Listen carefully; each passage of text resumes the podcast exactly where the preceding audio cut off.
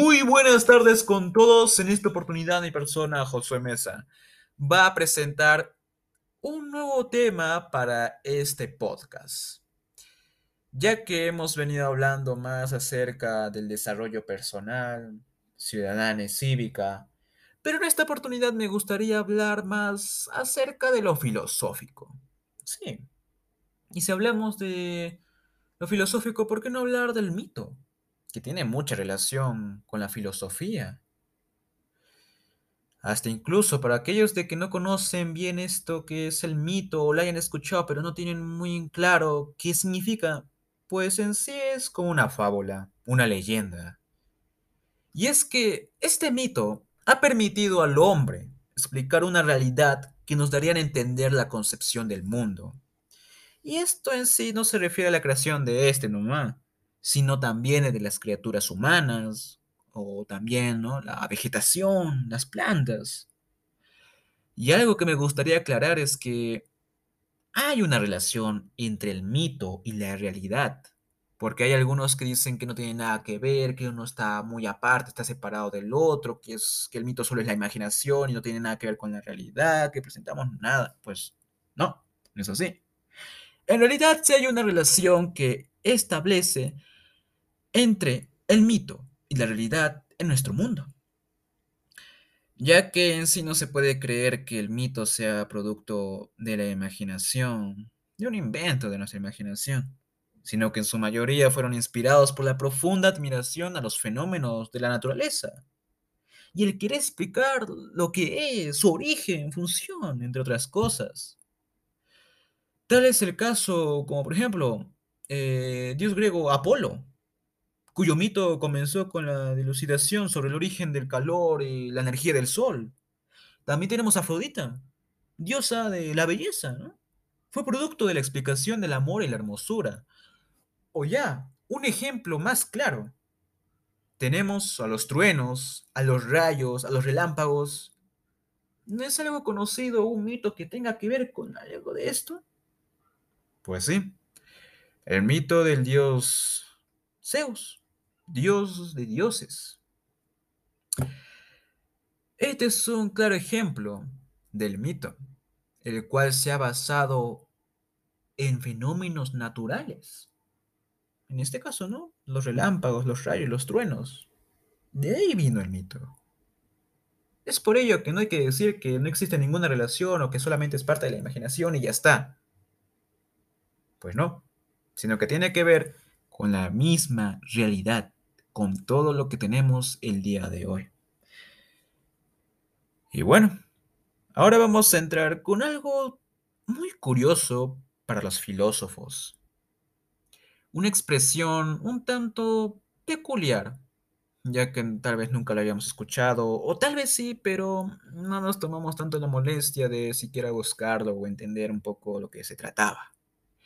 Y es acerca del arjé, o también llamado arché, era algo muy importante para los filósofos.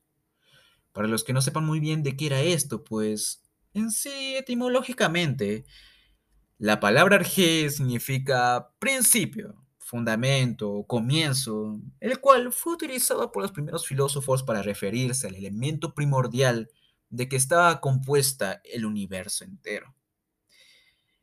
Tal es el caso de Tales de Mileto, por ejemplo, que consideraba al arjé como el agua. Fuente de vida, que era como un sustento de alimentación para todo ser vivo y lugar sobre el que se encuentra la tierra. O tenemos el caso de Anaximandro, Anaxímenes, el cual Anaximandro en este caso consideraba al ápero, que en sí para él era como lo ilimitado, lo infinito, una sustancia elemental que era imposible de definir pero que al igual que los demás suponía el principio de todas las cosas. O también ¿no? Anaxímenes, el cual consideraba que lo primordial, la sustancia primordial que componía el universo entero, era el aire. La sustancia esencial que se transforma en todo lo demás mediante los procesos de rarefacción y condensación. O ya hasta incluso, ¿por qué no mencionar a Pitágoras? Que él consideraba el arjé como los números, entendiendo a estos mismos como algo real, no creado por el cerebro humano. y en sí se plantea que estos son la esencia de las cosas. Y de otros dos más que me gustaría recalcar, o hasta incluso cuatro, pero comenzando con estos dos, que sería el caso de Heráclito y Parménides. ¿Y por qué mencionar estos dos en primer lugar? Y es que de alguna manera las definiciones de su argeo, cómo lo quieren tratar de dar a conocer, pues son un tanto distintas. Hasta incluso se puede decir que se contradicen. Ya que en el caso de Parménides, el arjé es el ser, un elemento inmutable, único o hasta incluso inmóvil, eterno y compacto, el cual se relacionaba con la perfección de la forma esférica. En cambio, Heráclito creía que el arjé era el fuego, una metáfora para reflejar el constante cambio, como la llama que no se apaga, pero que se mueve. Y acá ya de por sí se nota en cómo considera cada uno que es el arjé, las diferencias que tienen entre sí, como dije anteriormente, que hasta se contradicen. Como Parménides, ¿no? Dice que el ser es un elemento inmutable. En cambio, Heráclito dice que en sí está en constante cambio.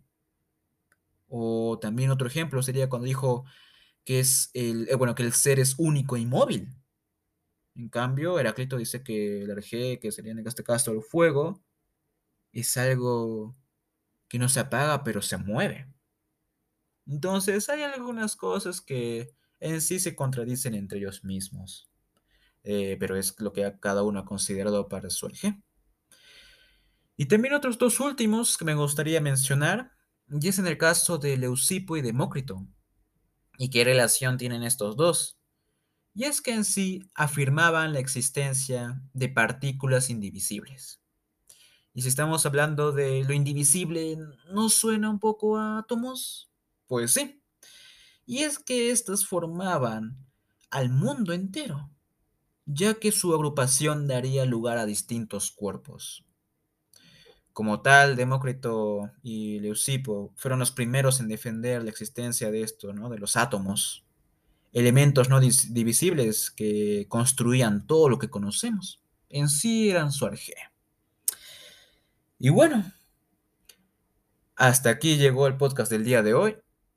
Muy interesante hablar acerca de la filosofía, cosa de los mitos, ¿Y por qué no animar a las demás personas a que también creen sus propios mitos sobre el origen de algunas cosas que podemos ver, como el odio, ¿no? El amor, la alegría, estas emociones que podemos sentir día a día. Así que bueno, ya sin nada más que decir, gracias por su atención.